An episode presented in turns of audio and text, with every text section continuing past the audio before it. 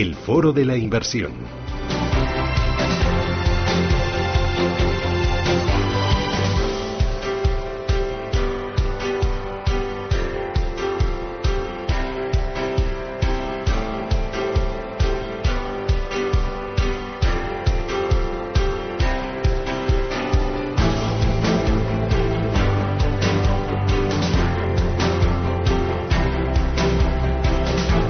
Esto es Capital Intereconomía, Radio Intereconomía. Abrimos nuestro foro de la inversión. Hoy nos acompaña Luis Hernández Guijarro. Luis, ¿qué tal? Muy buenos días. Hola, buenos días, Susana. Que acabas de llegar en AVE desde Valencia, ¿no? Sí, adiós festivo, pero yo por venir ¿Has aquí a tu festivo hoy en programa Valencia? lo que haga Pero si falta. tenéis festivo cada dos por tres Es ahí que en San Valencia. Vicente Ferrer, eh, Ah, San Vicente Vale, Ferrer. vale. ¿Y luego te coges puente o no te coges puente? Y luego no, no, hay que sacar el país adelante. Ah, claro, que- Vale, vale, vale. Pues o sea que esta semana en teoría solo se trabaja eh, martes y los que no se cojan puente el viernes, pero muchos habrán dicho toda la semana Claro free sí, time. Claro que sí. Claro, madre mía. Bueno, Luis Hernández Guijarro, el gestor de fondos de Esfera Capital Gestión.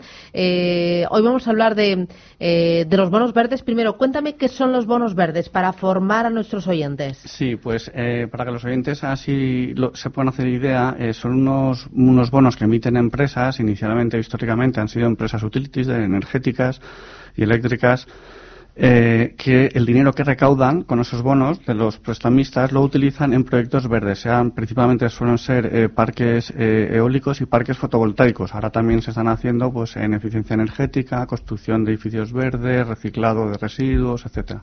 ¿Y cómo ha evolucionado la emisión de bonos verdes a lo largo de los últimos años? ¿Ha ido a más, increciendo? Sí, no para de crecer y sobre todo los grandes emisores de bonos verdes en cuanto a nivel mundial son Estados Unidos y China.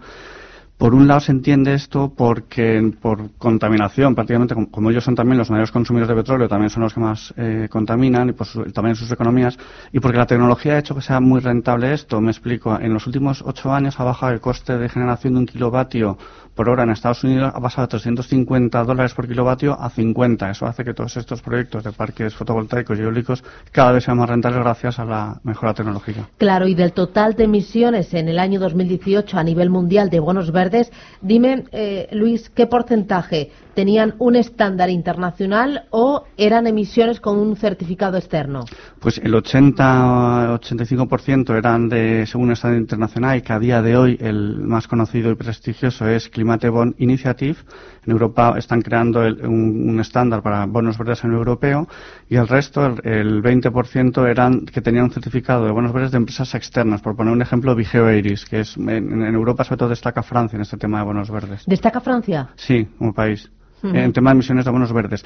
Y en España, quien destaca es Iberdrola, que en el año 2017 fuimos el sexto país en emisión de bonos verdes gracias a unas grandes emisiones de bonos verdes. Y como decía antes, ya esto no lo hacen solo empresas energéticas, también lo están haciendo bancos y lo están haciendo empresas de, de telecomunicaciones. Mm, pero Iberdrola sigue siendo aquí una auténtica líder a nivel Sí. nacional y a nivel mundial, a nivel ¿no? mundial, por supuesto. Eh, eh, por el lado de, de la oferta de productos y hablando de los ETFs, cuéntanos qué tipo de fondos y también ETFs existen y qué eh, duraciones medias tienen estos productos. Sí, como eh, poner en marcha un parque eólico, un parque fotovoltaico, una empresa de biomasa lleva tiempo, es una inversión a largo plazo. Normalmente las duraciones de estos bonos verdes eh, son 10, 15, 20 años los proyectos. Lo que pasa es que una vez ha pasado el tiempo y ya ha habido emisiones de, a lo largo del tiempo, pues eh, alguna le queda 5 años para quedar, para vencer, 10, 15, depende la, de cuándo fueron lanzadas. De manera que las duraciones son largas, 7, 8 años. Y por poner un ejemplo de un ETF de bonos verdes, con esa duración aproximada de 6 o 8 años, sería Lixor eh, Green Bonds, porque los 100 bonos verdes de su cartera, todos, totalmente todos, están bajo la- el Estado Internacional Climate Bond Initiative. También hay otros bonos verdes en formato fondo de inversión como National Netherlands, Green Bonds, que en los últimos años ha dado rentabilidades positivas eh, 2016, 2017, 2018 y 2019. Y eh, también son de duraciones eh, medias, de 5, 6, 8 años. Pero recientemente ING National Netherlands ha sacado un- una emisión de bonos verdes a corto plazo. ¿Por qué tiene también eso sentido y valor? Porque en el momento en que los tipos de interés en general, como ya pasa en Estados Unidos, empiecen a subir, eh, el inversor en renta fija le interesa no estar en duraciones excesivamente largas. Entonces es bueno también tener esa opción en bonos verdes a corto plazo. Eh, ¿Hay alguna otra gestora que sea líder en la emisión de bonos verdes?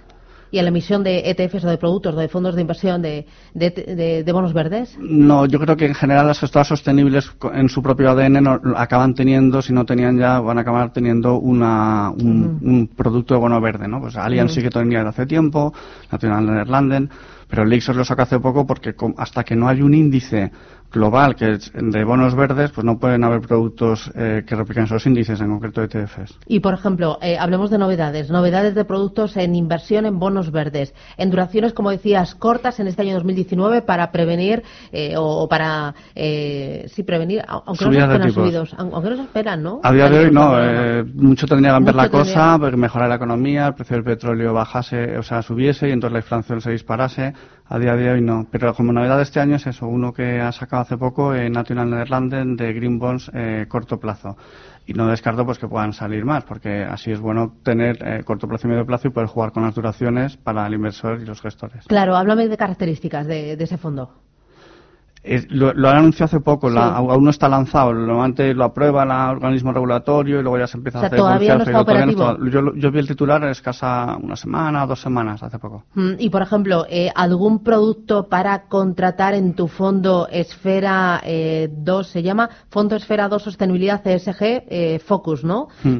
háblame de, productos que tú tengas en este fondo de inversión relacionados con los fondos verdes. Sí, pues yo tengo el de Lixo Green Bonds, que salió hace un año, año y pico, el año pasado de una rentabilidad positiva de un 1%, siendo un año difícil, malo. Claro, con caídas. Y este año va por un 4,5%. En parte ayuda a que los tipos de interés parecía que iban a, subir y de repente la noticia es que parece ser que no, que se relaja tanto a nivel europeo, incluso en Estados Unidos dicen la subida de tipos lo decide un comité en la Fed, entonces votan, ¿no? Entonces lo último que se están planteando es que a lo mejor bajan los tipos de interés en vez de seguir subiendo. Entonces, si la opción es bajar tipo de interés, todo lo que está duraciones largas se ve beneficiado el, el inversor. Mm, habla de este fondo de inversión, de este vehículo, del Exor. Sí, pues tiene un total de 100 bonos verdes, es, es mundial, está en euros y eh, todos tienen la cumplen con el estándar internacional de Climate Bond Initiative, lo cual te deja la tranquilidad de que efectivamente cada uno de esos bonos ya ha superado ese estándar internacional, porque en este mundillo del inversión sostenible y verde, a veces, digo a veces, hay greenwashing y hay gente que intenta vender como bono verde lo que no es, porque al final el quien dice que es un bono verde es el emisor del título, pero tiene que, pero si quieres dar garantías a terceros y mm. confianza, puedes decir, oiga, yo digo que es verde, pero además lo dice Vigeo Iris o lo dice eh, Climatic Initiative porque lo ha mirado y le ha dado el ok para según su estándar. Claro, ¿y qué peso es el que tiene tu cartera?